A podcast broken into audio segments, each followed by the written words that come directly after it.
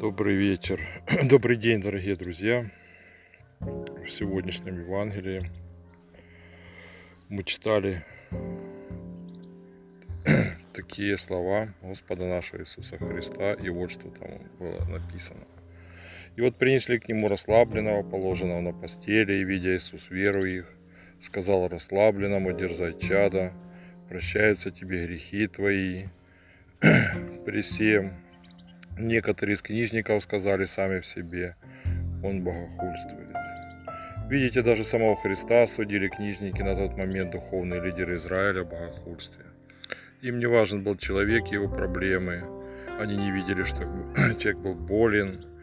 Они, как говорили, служат Богу, а не людям, потому что видели Бога в использовании определенных ритуалов и законов, тем самым как бы унижая Отца Небесного, до каких-то ритуалов, который создал все на этой, который создал все на этой земле и даже самых,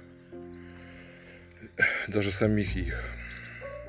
Сейчас тоже можно часто услышать от некоторых верующих людей, даже священников, что они служат Богу, а не людям, мол, они борются заслужить Царство Небесное, а не мирское, и этим гордятся. А я скажу вам словами Христа, вы свет миру, не бойтесь, если вас будут упрекать и оскорблять, называют даже еретиками и безбожниками. Если вы служите своим милосердием ближнему, тем самым угождая Богу, потому что каждый человек есть образ и подобие Бога, то нечего вам бояться. Не бойтесь этот мир. Весь мир Божий.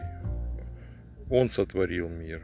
Бойтесь закоснеть в неделании добра, боясь критики этих духовных лидеров века сего, которые сами для людей ничего не делают хорошего и другим не дают. Вы уже не от мира сего, если имеете милосердие самого Бога в своих сердцах. Вы уже соль земли, которая просаливает общество любовью божественной. Дерзайте быть людьми. Это не страшно. Хотя иногда и больно. Вот.